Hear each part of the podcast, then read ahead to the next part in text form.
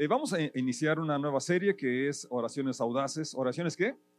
Audaces. ¿Han leído en la, Biblia alguna oración audaz? ¿Como cuál? Por ejemplo, Josué, que dice, sol, detente, luna, detente. Es audaz, ¿no?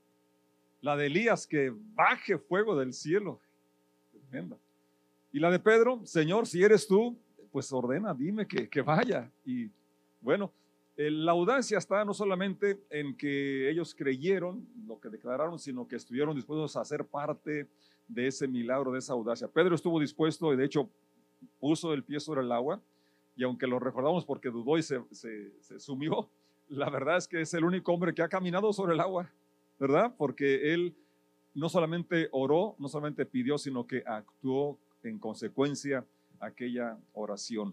En Hechos nos relata el desarrollo de la iglesia, los inicios de la iglesia, ¿verdad? Lucas da una secuencia, escribe el, Evangelio eh, que lleva su nombre y luego escribe los hechos y como él em, dice en el capítulo 1 de los hechos que habiendo muchos tratado de poner en orden las cosas ciertísimas, aquellas cosas que habían acontecido, entonces él también hizo una investigación exhausta eh, aunque en Hechos parece que él acompañó a Pablo en los acontecimientos, pero él está relatando el desarrollo de la iglesia y en el capítulo 4 nos, nos relata, nos cuenta de una oración audaz que Pedro realiza. Dice el verso 29 del capítulo 4 de los Hechos, y ahora, oh Señor, escucha sus amenazas y danos a nosotros, tus siervos, mucho valor para, oh, al predicar tu palabra, extiende tu mano con poder sanador, que hagan que se hagan señales milagrosas y maravillas por medio del nombre de tu santo Hijo Jesús.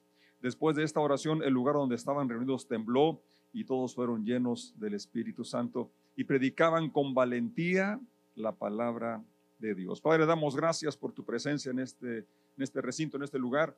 Gracias porque donde están dos o tres en tu nombre, ahí estás en medio de ellos. Declaramos tu bendición aún para los que están en su casa.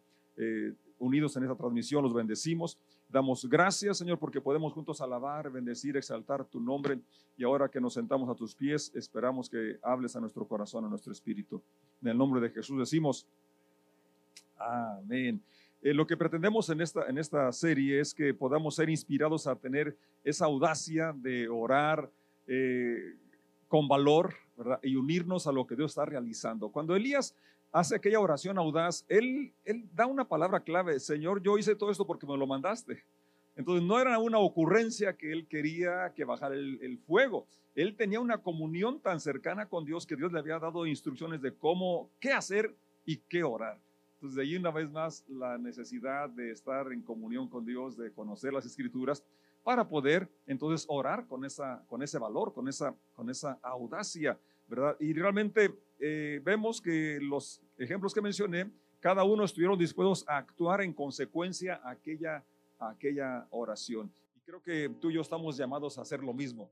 Así es, no solamente a creerle a Dios, no solamente esperar el milagro, sino ser parte de ese milagro. Eh, involucrarnos en lo que Dios está realizando y poder continuar así en la transformación, en la extensión del reino de los cielos. Se requiere de nuestra parte valor, se requiere de nuestra parte constancia, una palabra muy eh, poco eh, común, ¿verdad? Constancia, perseverancia. Estamos impuestos a las cosas este, instantáneas, ¿verdad? El café instantáneo, la sopa marucha y y cosas demás que así en un momento ya está preparado. Y a veces queremos que en lo espiritual así suceden las cosas. Sin embargo, eh, Dios tiene tiempos, ¿verdad? Y un propósito que Él trabaja poco a poco en nuestras vidas, pero, pero Él tiene una meta y es labrar su imagen en nosotros. Y cada uno necesitamos alinearnos a esa voluntad de transformación. Entonces, la oración, Dios la estableció para que nos comuniquemos con Él, pero también a través de ella tener ese, ese que ese proceso se acelere, ese proceso pueda ser realidad en nuestras vidas, ¿verdad? Donde nos alineamos a su propósito, nos alineamos a su voluntad y somos ese canal que lleva eh, la bendición a las personas que aún no tienen esa comunión con Él. Entonces, eh, las oraciones eh, es, es, por eso que empezamos a partir del, del miércoles este taller de, oración. Los miércoles vamos a, a, verlo así como un taller donde vamos a estar intercalando la enseñanza, la alabanza y la oración práctica. Así que les animo a que estén aquí el miércoles y ser parte de lo que estamos aquí experimentando en casa, en casa de oración. Entonces vamos a ver eh, hoy, ¿verdad? Que realmente siempre uno de los problemas que tenemos en, en las oraciones o, o que estamos acostumbrados a hacer y que no, no, no es bíblico, es que queremos que Dios haga todo, es decir, Señor, ayúdame, Señor A, Señor B, Señor sana.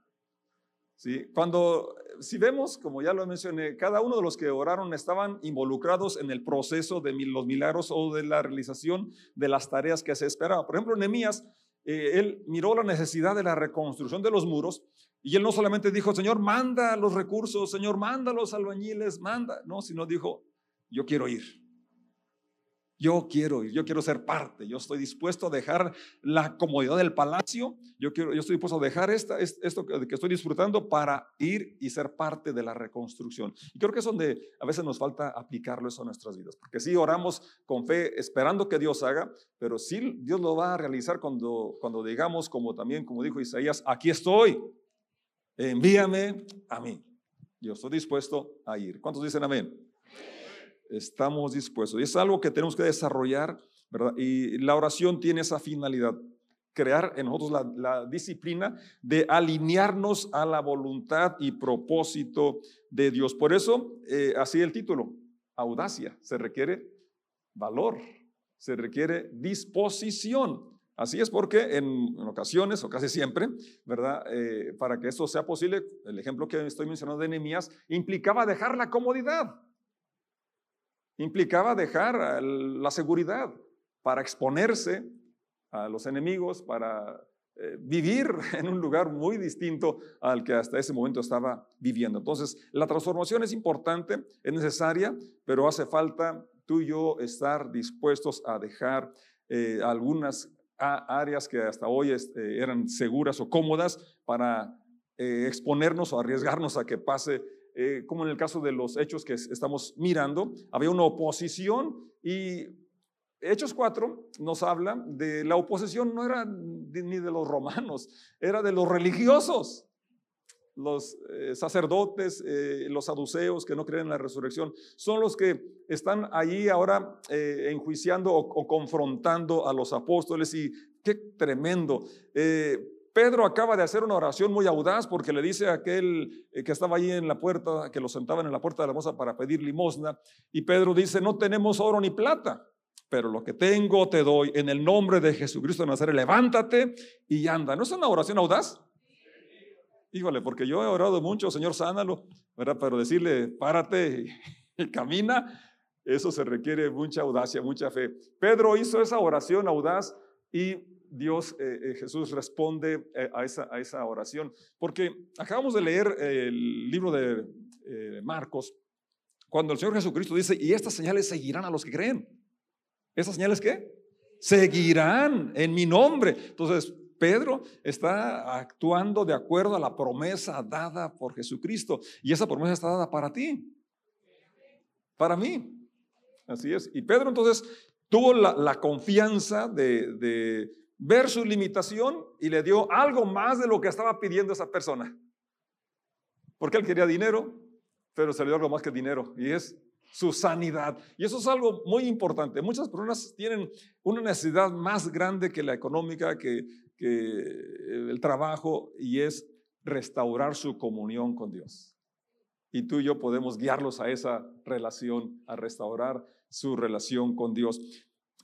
El, verso 2 eh, del capítulo 4 nos habla de que los líderes, es decir, los somos sacerdotes y con ellos también los saduceos, estaban sumamente molestos. Qué, qué tremendo, ¿no? Como eh, personas que conocen las escrituras, que se supone que eran los guías religiosos, eh, al ver un milagro, a ver la sanidad de una persona, en lugar de glorificar a Dios, estar contentos de, de, ver a Dios actuando, de que esta persona por fin ahora puede estar sana, que estaban molestos, sumamente molestos, dice Hechos 4, verso 2, porque Pedro y Juan enseñaban a la gente que hay resurrección de los muertos, pero el contexto ya lo vamos a ver que es porque habían sanado a este paralítico. Ahora, aquí el punto, cerramos la serie anterior con ah, mencionando y haciendo mucho hincapié en la resurrección de Jesucristo. Si usted nota en los hechos, aquí vemos que era el, el tema central de la predicación, el arrepentimiento y la realidad de la resurrección, porque basado en ese poder es que se puede vivir la vida cristiana. Basado en esa realidad de la resurrección de Jesús, de ese hecho, es que podemos también en su nombre predicar con valor como lo hicieron Pedro y Juan y hacer oraciones también audaces. Una, una eh, realidad que hoy necesitamos que tú, tú y yo podemos actuar como lo actuaban los creyentes del inicio, Pedro y Juan en este caso, enseñar de la resurrección de los muertos a través de la vida de Jesucristo. Fueron encarcelados, al siguiente día los interrogan, les preguntan que por qué, ¿verdad? Habían hecho, ¿cómo hicieron para que se sanara esa persona? Dice el verso 8 del capítulo 4, entonces Pedro, lleno del Espíritu Santo, les dijo, gobernantes y ancianos de nuestro pueblo, nos interrogan hoy por haber hecho una buena obra a un lisiado. No era tanto por el tema de la resurrección, sino por el hecho de haber sanado a este paralítico. ¿Quieren saber cómo fue sanado? Verso 10. Déjenme decirles claramente, tanto a ustedes como a todo el pueblo de Israel y también los de México, de todo el mundo, que fue sanado por el poderoso nombre de Jesucristo de Nazaret, el hombre a quien ustedes crucificaron. Fíjate, aquí el valor de Pedro los confronta. Ustedes lo crucificaron. Pero a quien Dios levantó de los muertos otra vez, la resurrección. Ya leímos el verso 2, que estaban molestos porque predicaban de la resurrección. Verso 11, pues es Jesús a quien se refieren las escrituras cuando dicen, y aquí una vez más lo que he estado diciendo, la necesidad de conocer las escrituras. Pedro conocía las escrituras a pesar de que no había el seminario porque es lo que dice enseguida. La piedra que ustedes, los constructores, rechazaron, ahora se ha convertido en la piedra principal. Verso 12, un texto muy conocido que si no lo sabes de memoria te invito a que lo memorices. Y en ningún otro hay salvación. Dios no ha dado ningún otro nombre bajo el cielo mediante el cual podamos ser salvos. Los miembros del concilio quedaron asombrados cuando vieron el valor de Pedro y de Juan, porque veían que eran hombres comunes. Dilo conmigo, hombres comunes. Esta palabra está muy interesante. Porque a veces creemos que, que Dios va a usar a, los pastores, que Dios va a usar a los eh, profetas, a los evangelistas, pero no. Dijo claramente el Señor Jesucristo, estas señales seguirán a los que creen. En mi nombre echarán fuera demonios, hablarán nuevas lenguas, pondrán manos sobre enfermos y sanarán. Y es más, termina el relato de Marcos diciendo que el Señor confirmaba el mensaje, la palabra, con las señales, con milagros, con sanidad. Y aquí vemos una vez más la confirmación ¿verdad? Y bueno, el, hecho de que la gente, eh, ellos sabían, ¿no? Que, que, no eran pues de los sacerdotes, que no eran de los, de los fariseos, que no eran de los sacerdotes, que no eran de ninguno de los que estaban apegados eh, estudiando, ¿verdad? Pero aquí el, el punto es este, tú y yo somos candidatos para ser usados por Dios para llevar esa sanidad, llevar esa salvación a las personas que lo necesitan. Que no tienes que excusarte y decir, pues que yo no soy de, esa élite, yo no soy de ese grupo. Tú y yo como hombres comunes, ¿verdad? Eh, podemos ser un vaso en las manos de nuestro Señor y llevar bendición a los que la necesitan. Porque veían que eran hombres comunes, o sea, por eso estaban asombrados, sin ninguna preparación especial en las escrituras. También los identificaron como hombres que habían estado con Jesús. Esto es lo más asombroso, ¿verdad? Dos cosas importantes.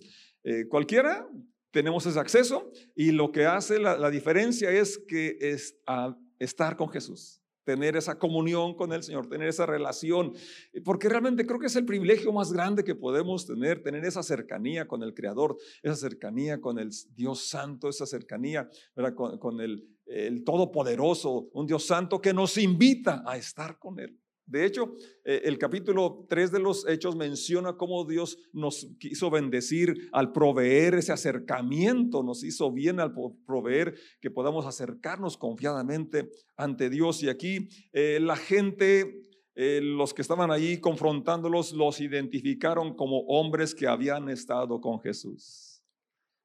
Me pregunto, ¿la gente cuando me ve en la calle notará que yo he estado con Jesús?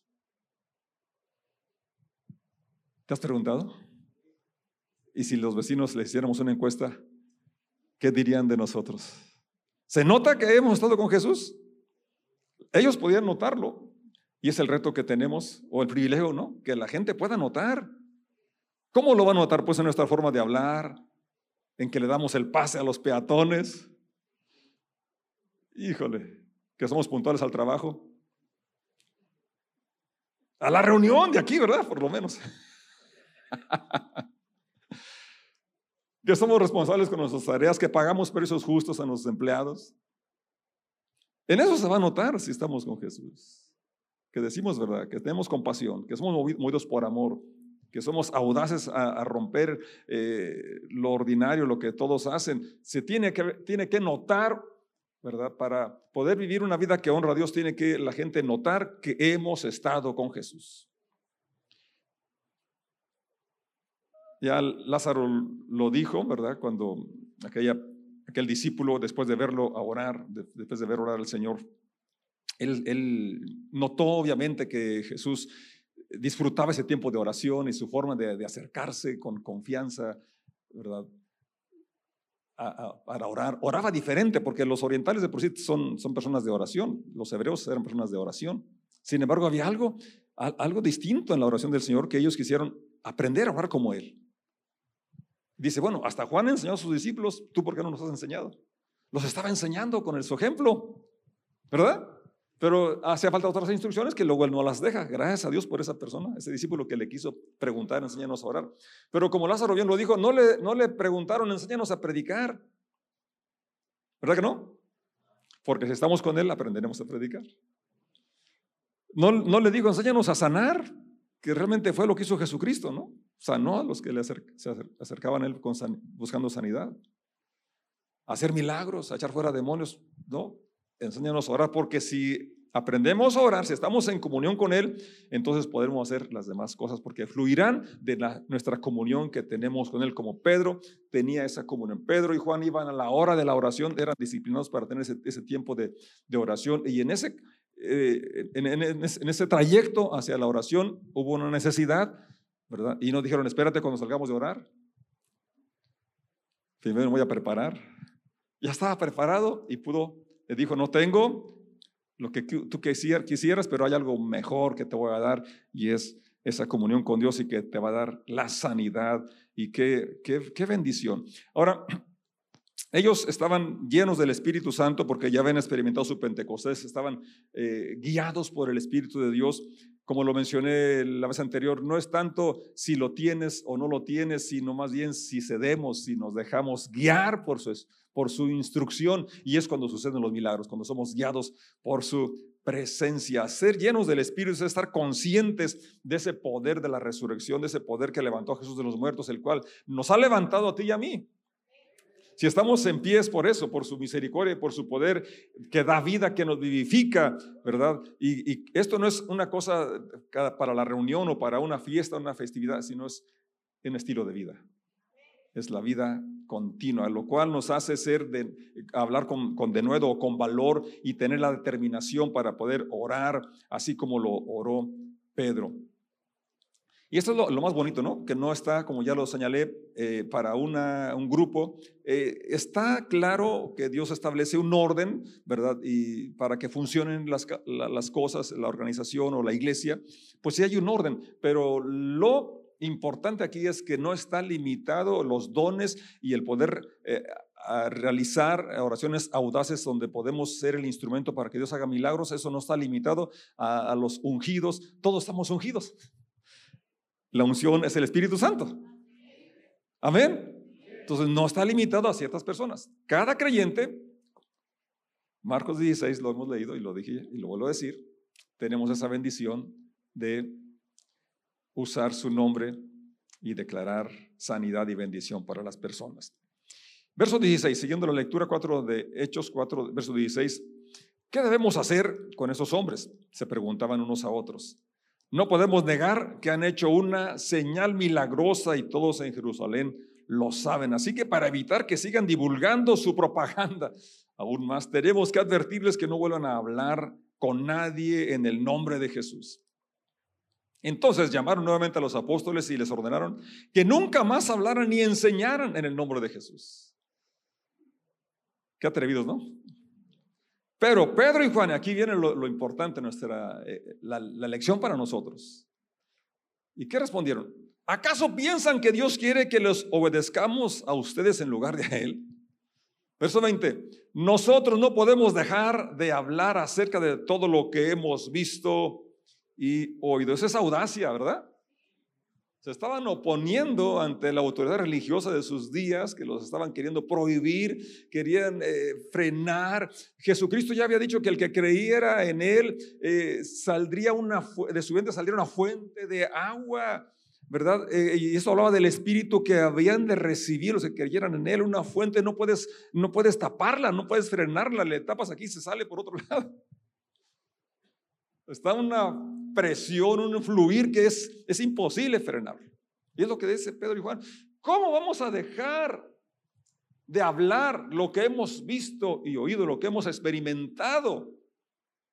Por eso no tenemos pretexto para no hablar de Jesucristo, porque no vamos a hablar de doctrina, de teología, vamos a hablar de lo que hemos experimentado, de la vivencia, del cambio que experimentamos cuando entregamos nuestro corazón a Jesús.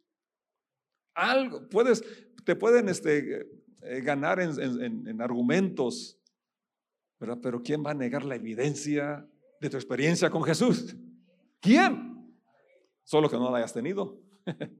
Pero si la hemos tenido, vamos a decir como ellos, no podemos dejar de hablar acerca de lo que hemos visto y oído. No solamente lo que miramos que hizo en otras personas, sino lo que ha hecho y está haciendo hoy por hoy en mi vida. No se puede quedar callado. No lo podemos esconder.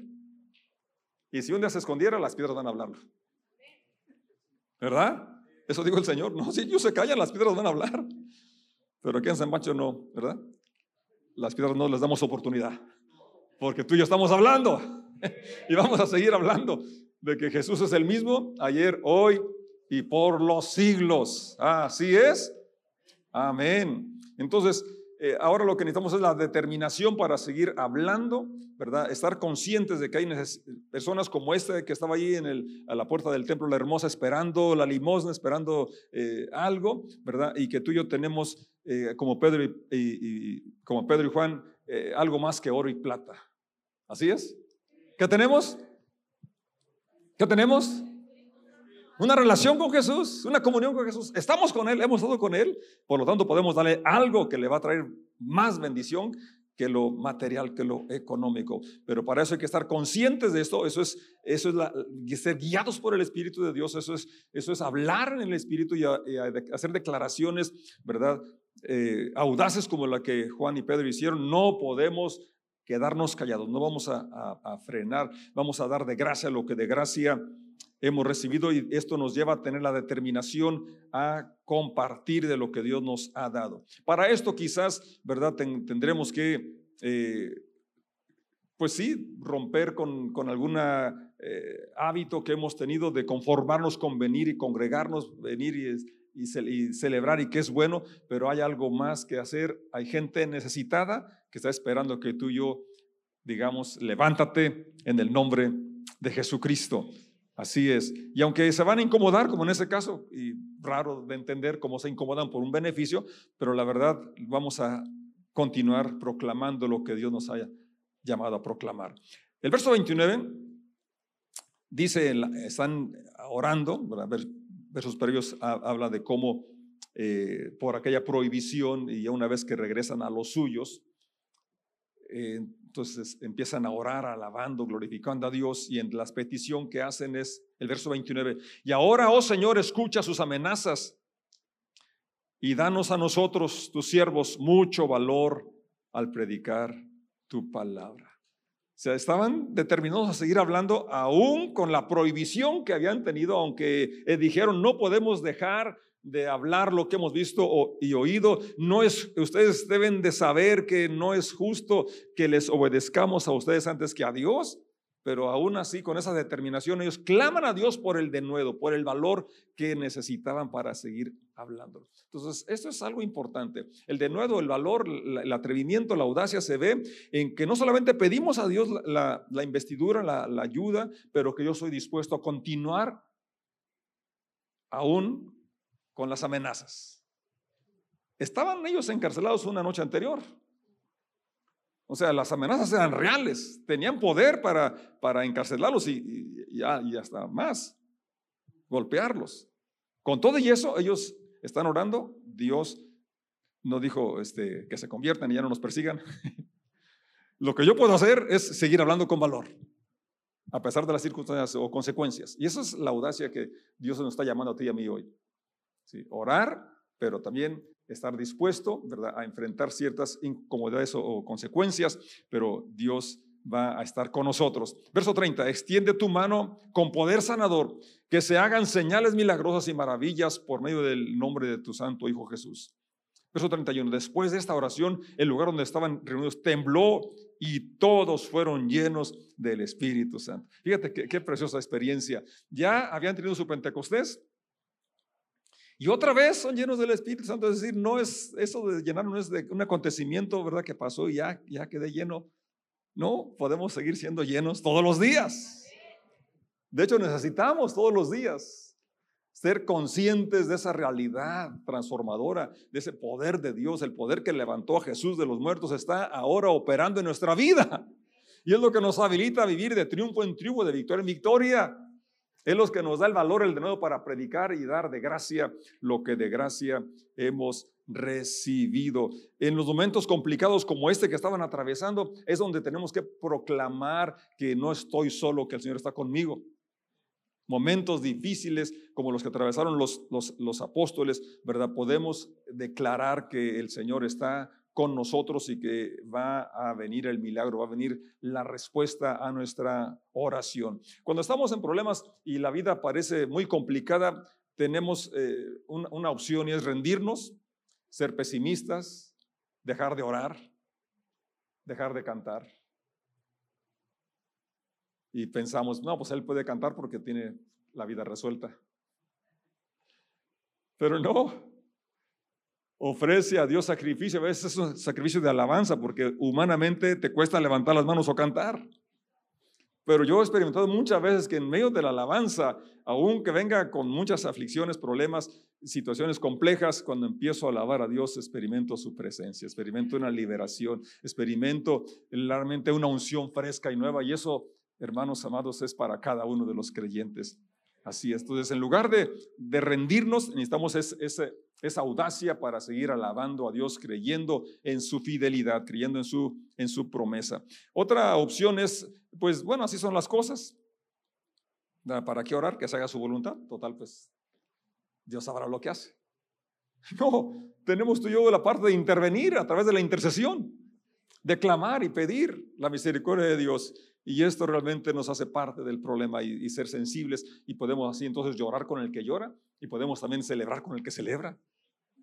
Entonces la, opción mejor es la que eh, vemos aquí en Juan y Pedro, es ser audaces, ser parte de la solución, orar para que tú nos llene de, esa, de, ese, de ese valor y seguir predicando, seguir avanzando en lo que Dios nos ha encomendado.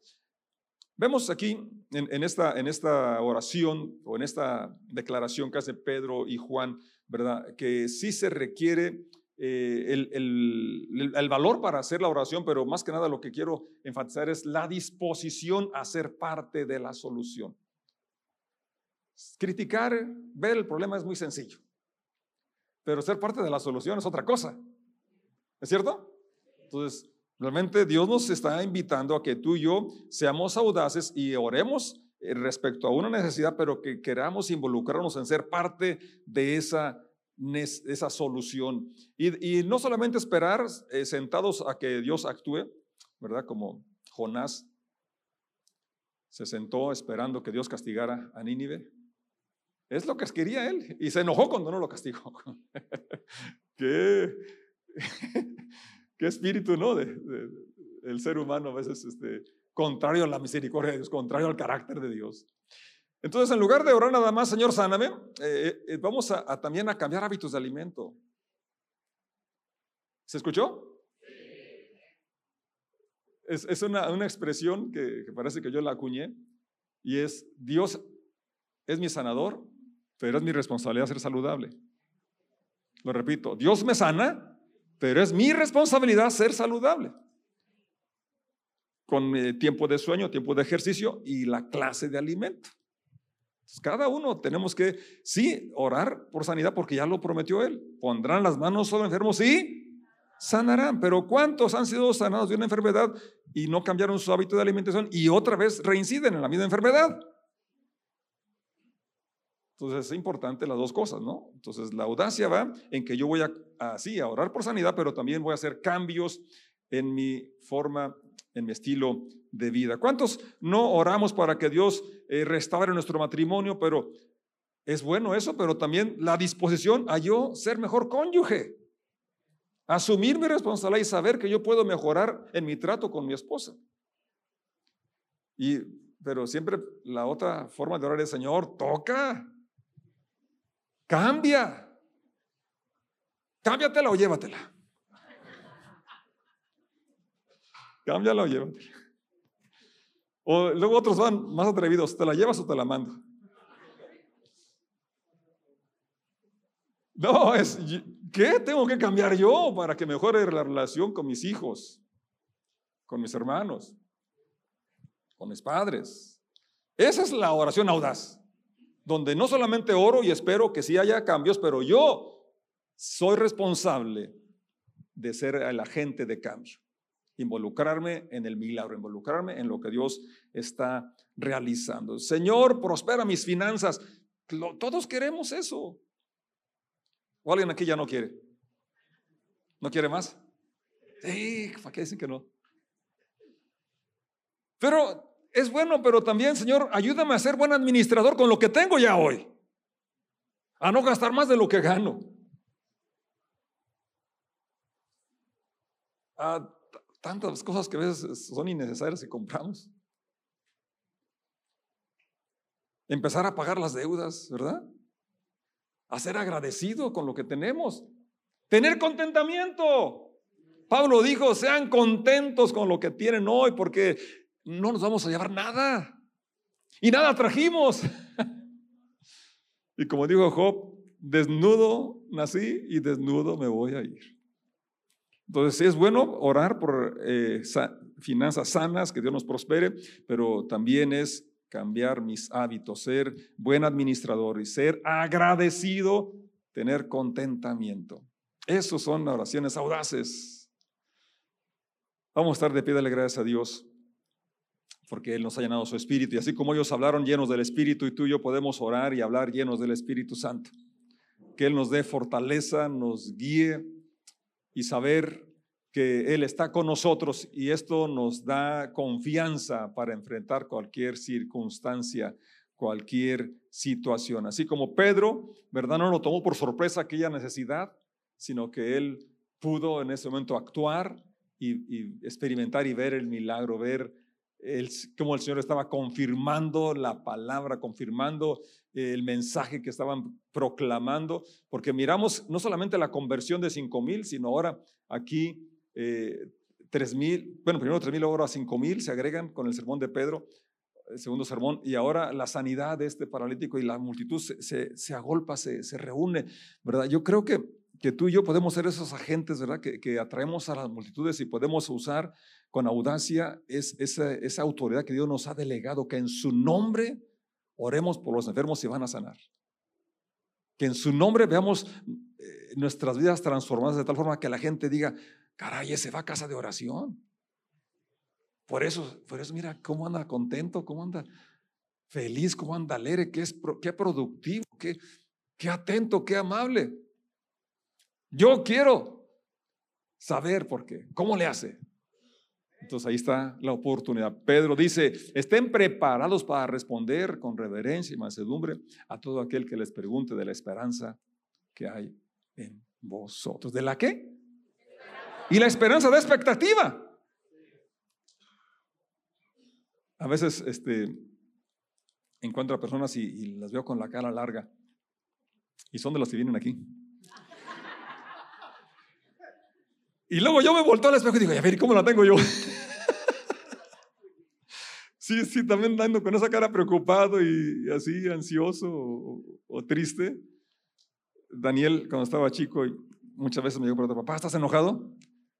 Y realmente sí, llegó a preocuparme, ¿verdad? Porque entonces seguramente mi semblante era molesto, ¿no? Sino porque me preguntaba. Entonces, que la gente note que hemos estado con Jesús porque tenemos esperanza. Así es, y la esperanza da expectativa. La esperanza da fe, alegría. Y no solamente para hacer declaraciones de oración, sino también que nuestro rostro, nuestro cuerpo refleje esa comunión que tenemos con Jesús.